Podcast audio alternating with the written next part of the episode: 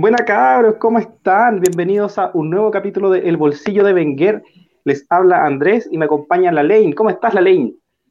Muy bien, Andrés, preparado para un nuevo, una nueva jornada de este ya noveno capítulo, noveno episodio del Bolsillo de Wenger. Sí, loco, ¿quién lo diría? ¿Y, quién diría que ya se nos fue la, fase de grupo? Así es. Se nos fue la fase de grupo, se nos vienen los octavos. Y, con hartas sorpresitas, loco. Con hartas sorpresitas, sí, o sea, sí, sí, sí, sí. Bueno, lo vamos a conversar ahora, sobre todo cuando miremos el grupo E, pero sí, varias cosas, varias cosas que yo creo que eran imprevisibles. O sea, el mm. Mundial siempre tiene sus sorpresas. Este ha venido con una ligera sobre representación de sorpresa. Sí, y, hay que aclarar que quizás hay muchas sorpresas que no incidieron en los pronósticos originales. Por ejemplo, bueno, íbamos a conversar de las derrotas de Brasil, de Portugal, que al final no, les quitaron el primer lugar del grupo, que era lo esperado, pero, pero que igual fueron derrotas que, había que ver, que, eran difíciles de, que sucedieran. Pero ya, pues, basta de, de, cháchara y partamos a lo que vinimos. ¿Qué te parece? Vamos, me parece excelente. Entonces, ¿partiríamos con el grupo E? Partiríamos con el grupo E, que es probablemente el grupo que tiene las sorpresas consumadas más relevantes, al menos a mi entender, eh, porque bueno, o sea, ya todo el mundo lo sabe, supongo, o casi todo el mundo, pero eh, Alemania se ha quedado fuera del Mundial y ha ganado el grupo contra todo pronóstico Japón. Japón. No, maravilloso. Sí, bonito, bonito, pero mm, yo aquí voy a, voy a empezar. A ver, lo primero que creo que hay que decir es que hay que, hay que sacarse el sombrero frente a Japón y la hazaña conseguida. O sea, eh, un equipo con mucha actitud, combativo, no bajó los brazos y le dio vuelta a partido a dos potencias del fútbol mundial. Japón para mí por plantilla, eh, quizás, o sea, no tenía, no solo no tenía para clasificar, su pelea era quién salía último del grupo entre ellos y Costa Rica, por plantilla digo. Eh, y fue un equipo muy combativo y que logró golpear en momentos clave, así a los samuráis. Eh, y loco, sorprendente. Dicho eso, creo que no hay que engañarse con Japón. Japón no dominó los partidos ni contra España ni contra Alemania. Eh, y por ocasiones de gol, digamos, por este indicador que, en el que yo confío bastante, que es el de los expected goals, eh, me parece que Japón, o sea, está en octavos de final sin haber jugado mejor que, que el rival al que eliminó, que es Alemania. O sea, me parece que Alemania en todos los partidos mostró un nivel mayor que el de Japón.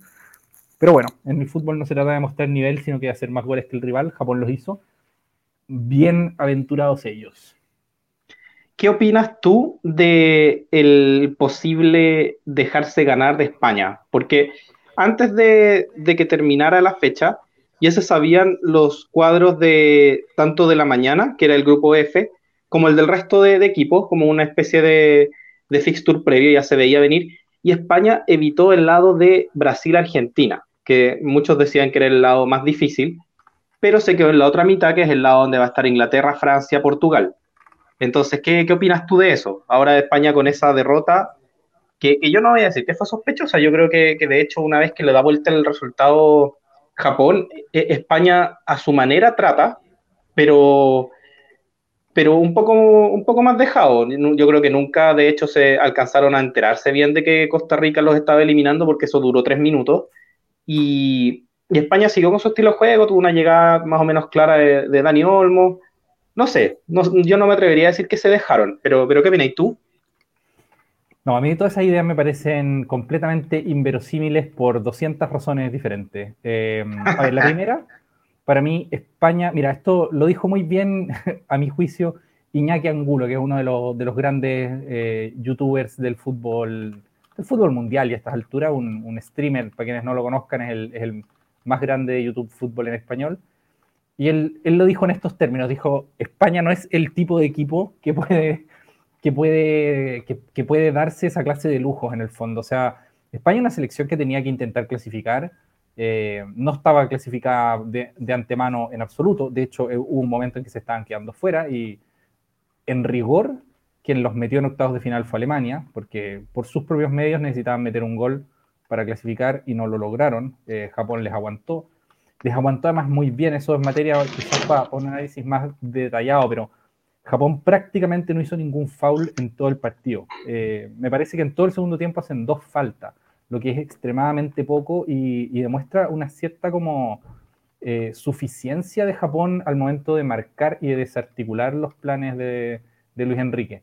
Eh, eso creo que es lo más meritorio, de hecho, para mí el equipo japonés. más que los goles que lograron hacer y los golpes que lograron dar en los momentos clave, fue su capacidad que yo no estaba tan, tan claro de que la tuvieran de desactivar los, circuitos generadores de fútbol de España. Em, pero bueno, lo que ya, esa es la primera razón. La, primera razón es que creo que España no, no estaba para darse lujito. Em, la segunda es que Luis Enrique no me parece el tipo de entrenador que diría una cosa así. Eso efectivamente es algo que ocurrió en algunos momentos en la historia del fútbol, que un equipo como que se deje ganar Mm. Tristemente debo decirlo, eso es algo que pasa más en Latinoamérica que en España y definitivamente no me imagino a Luis Enrique diciéndole a estos jugadores algo así. Luis Enrique es un, es un, técnico que es, muy controversial en España y, o sea, él, él no, no, puede darse tampoco lujitos en el sentido de que a la menor provocación él lo van a echar. Y de hecho, si es que, por ejemplo, yo estoy convencido de que si es que Alemania no le hacía el gol a, a Costa Rica y Costa Rica terminaba metiéndose, dejando a España fuera, Luis Enrique ya no sería entrenador de la selección, porque está, hay demasiada gente que está con los colmillos afilados esperando, esperando reventarlo. Eh, pero además, y esta para mí es quizás la más importante de todas, creo que España, el lado eh, que, que, le tocó, digamos, no le conviene para nada. Creo que en términos de emparejamiento, para España es preferible no toparse con Marruecos. Eh, y, eso es como por el tipo de fútbol que hacen. Esto al final puede terminar resultando cualquier cosa, pero en la manera en que, en que analizan el fútbol los españoles, que es como, que, como yo he dicho varias veces, es el fútbol que yo más sigo, la pregunta es como por emparejamiento. En el fondo, el tipo de fútbol que hace España tiene una cierta horma, ¿cachai? Así como la horma de su zapato son los equipos intensos, eh, sobrios y sobre todo como con mucha, con mucha energía. Equipos que no, que no, que no, te, van a, que no te van a dar espacio para, para que tú juegues. Eh, y eso es Marruecos. O sea, más allá de lo, del nivel, digamos, más allá de lo bueno o malo que sea Marruecos, que esa es otra cuestión, es como el tipo de fútbol que hace Marruecos. Eh, esto no lo estoy inventando yo tampoco, o sea, es, algo, por ejemplo, que yo escuché discutido por tipos que son muy, muy, como muy buenos del fútbol, del fútbol mundial, como he mencionado alguna vez a Soprano, también se lo escuché a Pepe Brasín, o sea, hay gente como buena del, del, del mundo fútbol que está discutiendo esta misma cuestión. Y en general, los, esto es como circuito español. Ellos preferían evitar a Marruecos y no lo lograron. O sea, preferían chocar contra Croacia, digamos. Claro. No, muy de acuerdo. Muy de acuerdo. Hay que decir que nuevamente el, partido se vio similar a lo que fue con Alemania, es decir, eh, parte ganando España con un gol bastante tempranero de Morata, que está haciendo un muy buen mundial, muy efectivo en el área, que es lo que se le pide. Y, y nuevamente los cambios en el segundo tiempo marcaron la diferencia para Japón, es decir, eh, el ingreso nuevamente de Doan que mete otro gol, que acá yo sí me atrevo a culpar más a, la defensa y a Simón en, ese gol. Y, y el famoso gol con la pelota que salió, que en verdad no salió. Yo ya he visto la imagen mil veces, la imagen vista desde arriba, que es la imagen que importa para ver la pelota sobre la línea, y lamentablemente para, los españoles y para la gente que reclama, la pelota tiene que salir un 100%. De acá yo me atrevo a decir que está un 99.9% afuera, pero un 0.1% no. Así que cuenta como gol. Es un gol válido. Hay imágenes que de cierto ángulo hacen ver que la pelota está claramente afuera, porque toda la base de la pelota está afuera, pero bueno, la pelota es una, esfera. Así que eh, es un poco obvio que eso va a pasar con ciertas imágenes. Pero, pero para mí fue un gol válido, fue un gol válido, nada que discutir. Y, y muy bien Japón, muy bien Japón que sabía que, que se jugaba todo. Una vez que consiguió el 2-1, se echó hacia atrás, trató de manejar la pelota.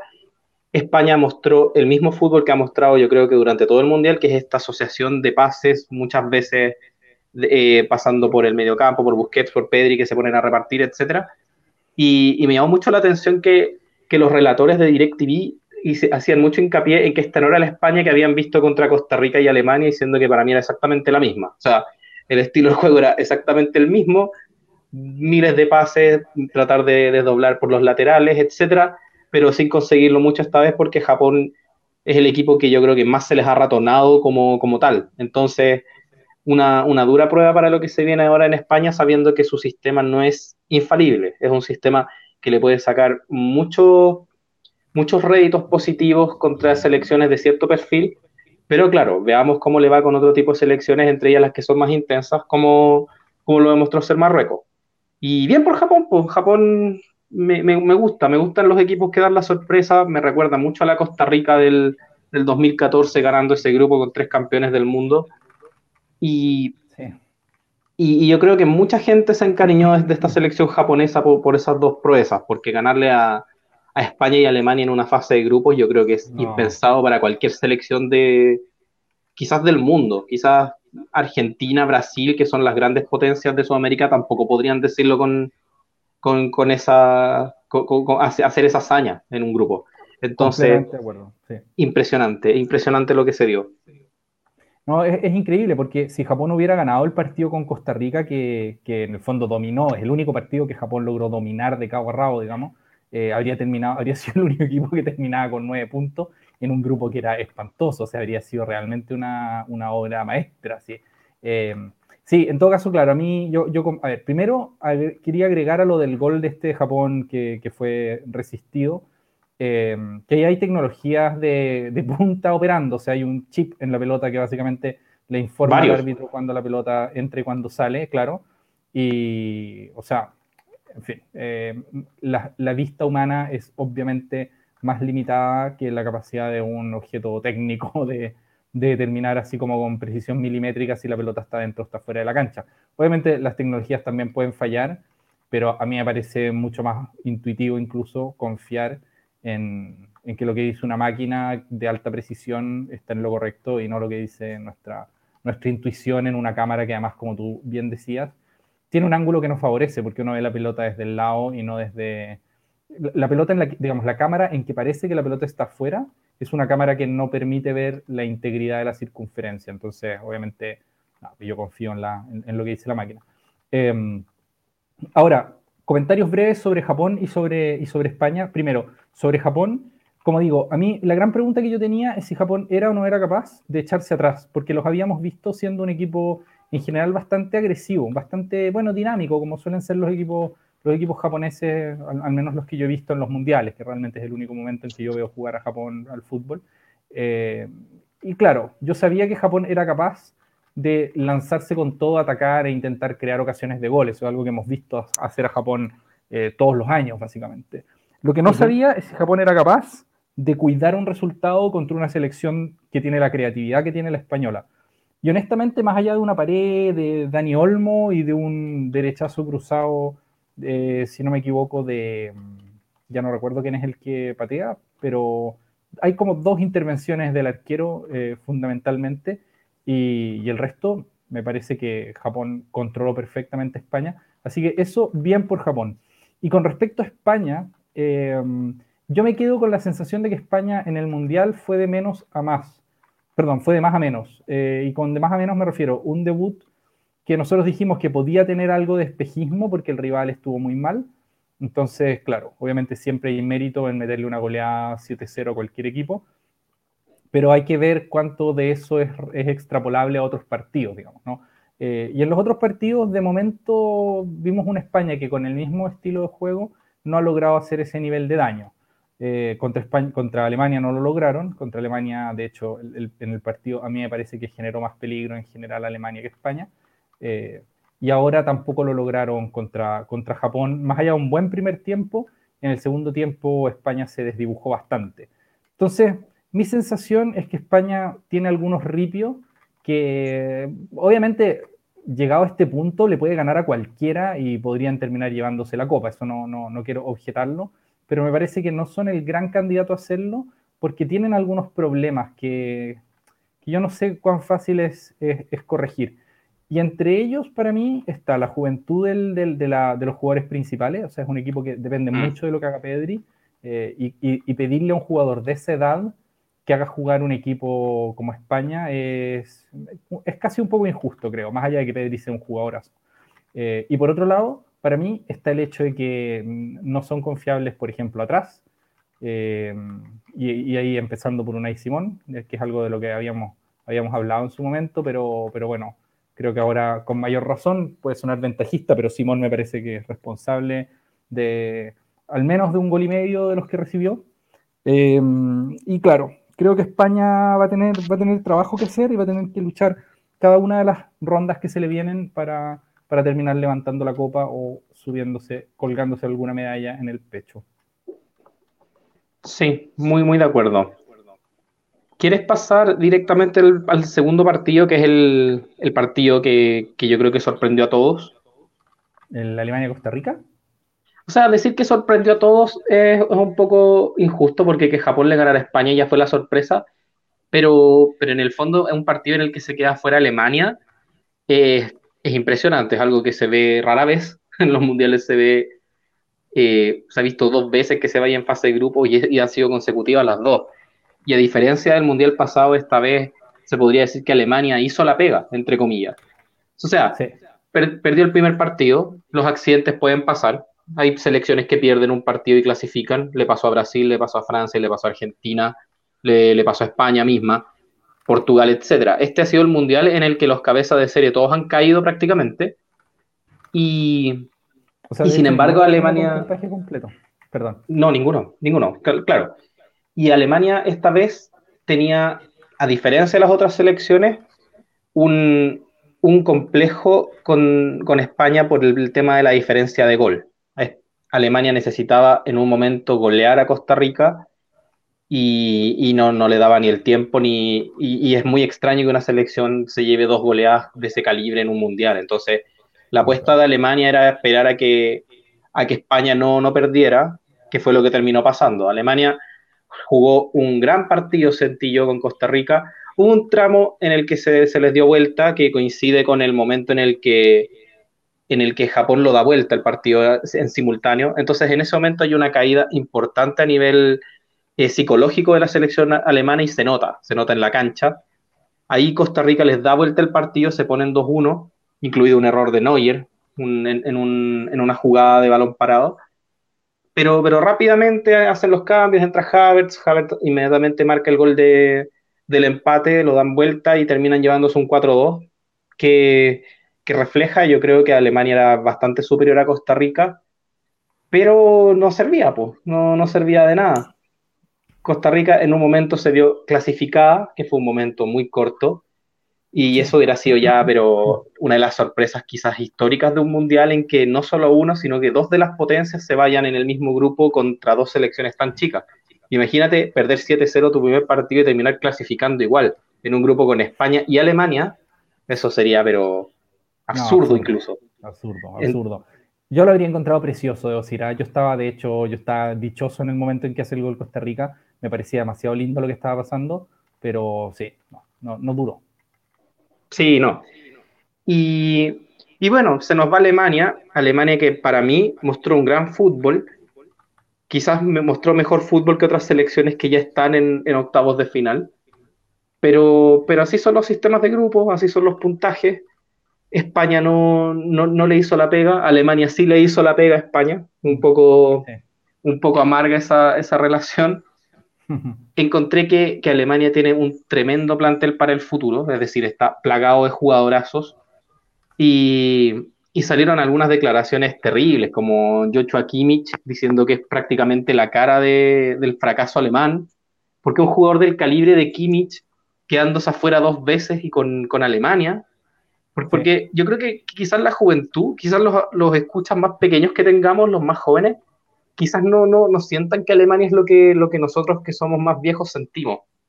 Pero, pero Alemania es una selección brutal. Alemania es una selección que puede, quizás puede ser un grupo medio dubitativo, pero a la hora de pasar a octavos no hay cómo matarla. Es una selección que generalmente está jugando semifinales o finales de Copa del Mundo y, eso siempre es así, es sistemáticamente una selección muy sólida, en la que es muy extraño que una selección menor le saque, le saque puntos. Claro. Sí, no, la trayectoria típica de Alemania siempre ha sido golear el primer partido, después intentar, como después puede enredar, da lo mismo algún punto, clasificarse y semifinales en prácticamente todos los mundiales.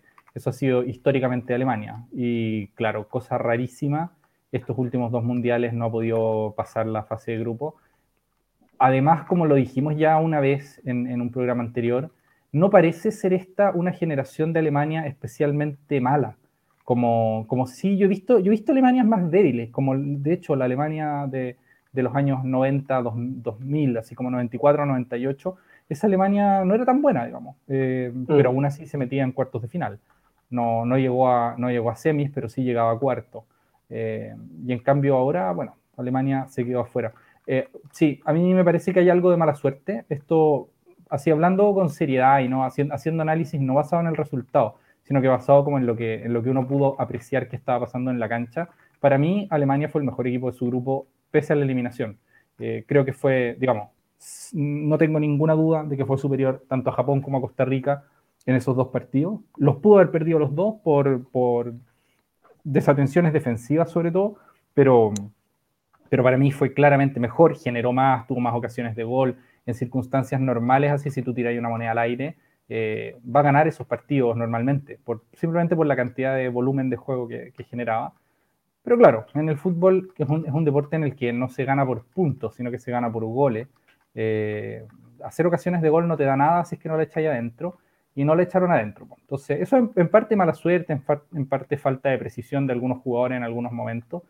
Pero quiero decir, el único partido en el que Alemania no fue claramente superior es el partido con España. Es un partido que no pierden y yo creo que de todos modos Alemania fue algo mejor que España en ese partido. Para mí, eso me parece obviamente más discutible. Alguien le podrá gustar más lo que hizo España en ese partido. Em, pero bueno, em, se fueron para la casa nomás, y que sea mala suerte o que sea, o que sea lo que sea. Yo no recomendaría, si yo fuera como una gran autoridad del fútbol alemán, meter una mano muy profunda, que es una tentación que yo creo que van a tener. Sobre todo porque esta Alemania tiene un estilo de juego un poco distinto al que había tenido la selección alemana siempre. Un poco, si uno quiere, como fútbol más alegre, más, más combinativo, menos mm. físico. Y yo creo que van a tener la tentación, y estas discusiones ya se están teniendo en Alemania, de decir, oye, esto estamos como desnaturalizándonos, llevamos décadas jugando de una cierta manera y ganábamos siempre, y ahora nos estamos metiendo así como un poco por la influencia de los éxitos que cosecharon entrenadores anteriores, incluyendo su propio Mundial del 2014, que lo ganan con un estilo bien diferente al estilo tradicional alemán. Eh, bueno, si yo fuera, como digo, una autoridad alemana, no tocaría nada, no tocaría nada así muy profundo. Obviamente podéis tocar algunos liderazgos, podéis decir, mira, este jugador o este otro. Eh, pero, pero yo creo que Alemania hizo las cosas bien y que básicamente tuvieron mala suerte. Sí, de acuerdo. A mí me gusta Alemania, le he agarrado mucho cariño, sobre todo a, este, a estas nuevas generaciones alemanas desde que ganan el Mundial. Esa generación ya prácticamente queda Neuer, queda Müller y y estaríamos quizás parando de contar de, esa generación, generacionaza campeona. Y, esta renovación, como decimos, no es una, renovación para nada mala. Hay jugadores en altísimo nivel, en altísimos clubes de, Europa. Y, también yo creo que es algo que, se le va a dar. Es como la sensación que me da Italia, pero en menor medida, porque si bien Italia es una selección acostumbrada a ir a los mundiales, que ha tenido eh, desde que gana el Mundial en el 2006 ha tenido dos tropiezos grandes en fase de grupos y después simplemente no ha clasificado en dos.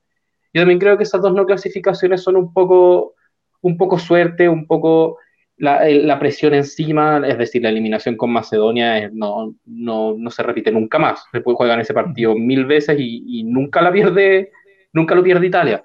Entonces las selecciones pasan por procesos de por procesos más oscuros, yo creo que a todos les ha pasado, Brasil ha tenido épocas así, que, decir de, las que son más chicas, como Francia, como Argentina, que han tenido procesos así.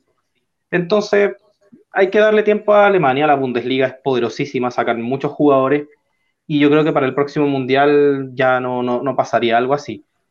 Puede pasar de igual manera, el fútbol es así, pero, pero sí, yo, yo también creo que Alemania, por lo menos las cosas como las está haciendo, va mejor encaminado de lo que sus resultados tristemente le están diciendo.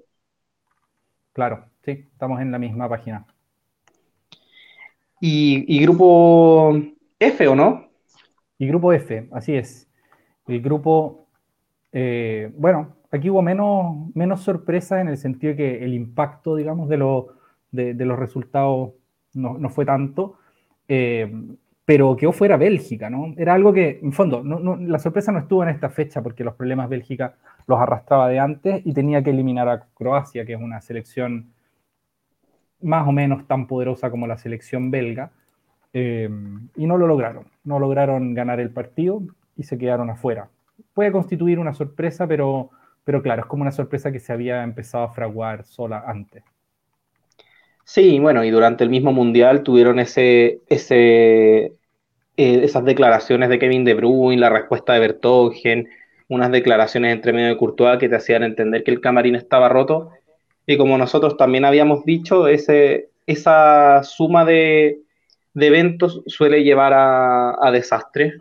Es muy extraño que una selección tan basada en un, en, en un equipo en, en, particular, en una formación particular, eh, pueda prosperar si ese mismo núcleo está con problemas entre ellos. Entonces, era difícil, era difícil la pega. No lograron pasar del cero con Croacia. Croacia metió un, un buen cerrojo.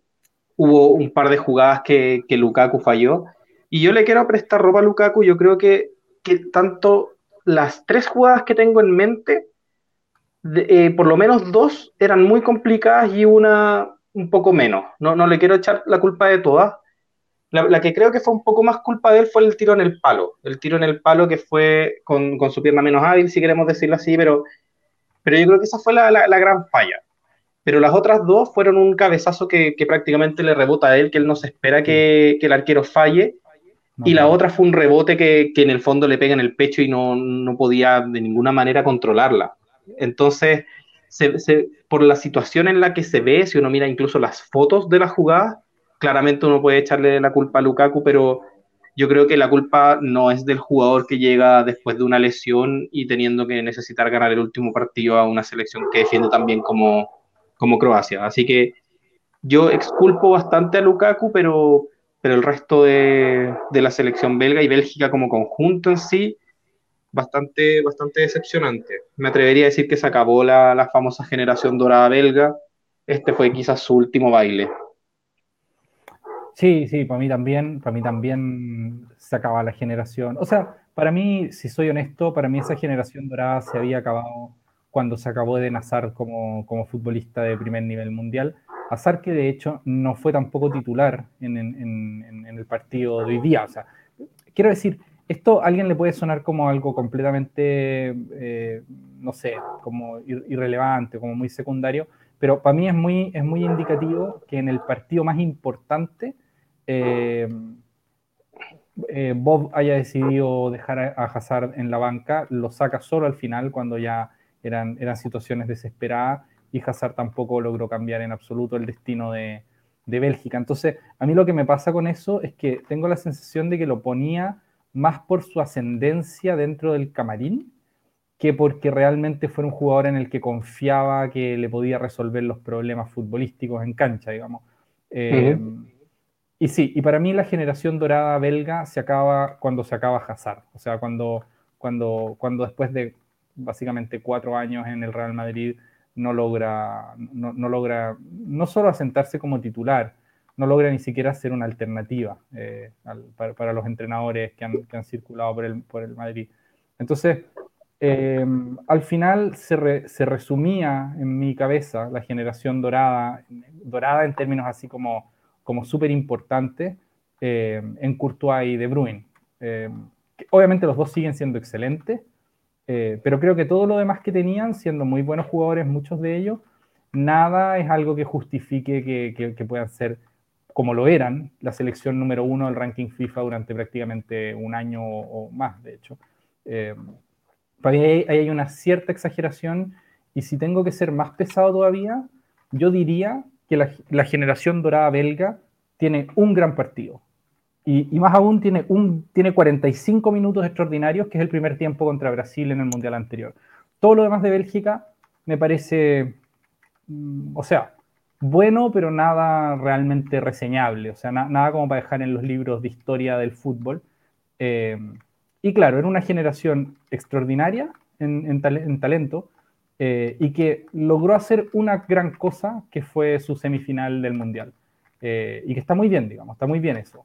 Pero, pero fuera de eso creo que no, hubo más y para mí no, no habrá más tampoco. cualquier otra cosa que logre Bélgica en los próximos años probablemente va a ser fruto de otros jugadores eh, que los tiene, ¿ah? los tiene, pero ya no es la, la, generación de la que se esperaba que la rompieran en el fútbol mundial. Así es. Y Croacia clasificó invicta, es de las pocas selecciones que, que logró tal hazaña, con, producto de dos empates a cero y, y su triunfo contundente sobre Canadá. Clasifica como segunda porque Marruecos, que, que hizo la pega perfecta, ganó el grupo. Y con decir que hizo la pega perfecta es que empató con Croacia el primer partido a cero, fue la que le ganó a Bélgica y la que lo, le profundizó la crisis, y, cerraba con una Canadá eliminada. Entonces era un poco el camino ideal. Así que en el último partido, contando incluso un error importante del arquero canadiense, que le deja la pelota a Sijic para que Sijic meta un gol como el que el que le, da bravo a David Villa en el 2010, pero este era incluso más fácil porque era de frente. Así que con eso se abre el marcador, después hay un gol del Nesiri, viene un, descuento que es un autogol por parte de, de, Marruecos, pero Marruecos no pasó principales problemas. Hubo un tiro en el palo, sí, de Canadá que podría haber sido el empate, pero aguantó muy bien, muy bien Marruecos y yo creo que es un justo ganador de un grupo que, nosotros dijimos en un principio, que era de los grupos que más dudas nos traían por cómo se dio el sorteo, es decir, ninguna selección que estaba en ese grupo pintaba para ser una real candidata y, y ninguno era una, selección tan potente, era un grupo más bien parejo. Y, y, así se vio, así se vio. Lo ganó Marruecos, es la única selección africana que ganó su grupo en este mundial y, habría que remontarnos quizás a cuándo, que fue una, la última vez que una selección africana gana, gana su grupo. Yo recuerdo Nigeria el, el 98. Eh, sí. No recuerdo otra. Nigeria sí, no, y habría que. En el grupo España, por Paraguay y Bulgaria. Y no recuerdo. Habría que entrar, entrar a buscar, pero, pero muy buena la hazaña marroquí tienen muchos jugadores que están que juegan en Europa que son jugadores conocidos y va a ser un rival duro para España, pero eso lo vamos a conversar ya en el módulo de, del análisis de los octavos de final que se vienen. Pero bien por Marruecos. ¿Tienes algo que decir de Marruecos? Mira, de, Marruecos no, iba solo a añadir una cosita chica sobre Croacia. Eh, chica, pero es que me pareció a mí que era, como un apunte sobre lo que dijiste tú realmente, que es que no estoy tan seguro de que sea tan, de que sea tan buena defensivamente. Sobre todo me dejó muchas dudas a mí el arquero de, Croacia. Eh, creo que Bélgica hizo, digamos, generó mucho para, lo que, como, para lo que, la, para la situación del partido. Eh, y, sobre todo vi muchas, muchas dudas en el, en el arquero croata. Incluso hay un momento en que en que un compañero, me parece que es Lobren, lo, lo reta, así como que se encaran, así hay un momento como de mucha tensión mm. en, una jugada en que, si no me equivoco, Bardiol, que ha sido una de las revelaciones del Mundial para mí, el defensor central por, por izquierda de, Croacia. Eh, de la máscara. pelota, el, el, enmascarado, exacto, un jugador muy joven, 20 años, que juega en el, en el Leipzig, eh, deja en el fondo deja botar una pelota diciéndole al arquero que vaya él eh, y, que realmente era lo que la jugada pedía porque Bardiol no podía, no podía ir y el arquero no sale, se queda parado, eh, termina, eh, me parece que era Lukaku de hecho, como termina forzando un córner y una jugada muy peligrosa en algo que era que, estaba para él. Y, y, así, varias, varias jugadas dubitativas, salidas, no sé. Entonces, yo creo que Croacia, más allá de que, tiene, por supuesto, muy buenos jugadores, sobre todo un, centro del campo muy, muy fuerte, eh, los veo como un equipo al que, al que alguien le puede meter mano en cualquier momento por, por, por deslices defensivos. Sobre Marruecos, bueno, sí, ahora sí, eh, me parece una, una, selección muy meritoria, una campaña preciosa la que, la que han hecho hasta acá. Eh, creo que le pueden hacer un buen partido a España también. Como decía hace un rato, creo que emparejan bien contra España, pero naturalmente España es favorito para mí. Sí, así es. Y, volviendo un poco al tema de Croacia, yo quiero puntualizar que no recuerdo un partido en el que no haya visto a Dejan Lobren queriendo sacarle la cabeza a algún compañero. Eso, eh, porque yo además fui, soy muy seguidor del Liverpool y yo lo recuerdo en el Liverpool y siempre ha tenido ese carácter. Claro, eh, quizás lo que yo recuerdo del partido fue mucho más, más inofensivo Bélgica de lo que quizás fue.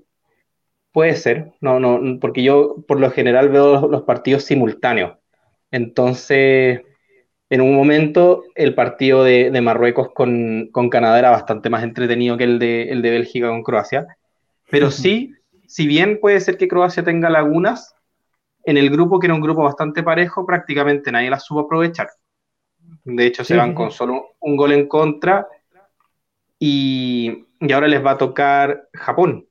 Japón, que es una selección que, que logró vulnerar dos defensas que eran mucho más mucho más serias. Así que veamos, veamos que cómo les va con, con, nuestros queridos samuráis. Correcto. Oye, eh, ¿te parece si con esto damos por terminado el primer bloque o no? ¿O vamos al, vamos al siguiente, al tiro, o cómo hacemos? No, demos un pequeño break. Vamos a un pequeño break y en la vuelta analizamos los grupos G y H, cómo cerraron. Bien, pues, un abrazo. Así es. Y nos estamos viendo. Así es. Nos vemos. Nos vemos. Chau, chau. Chau, chau.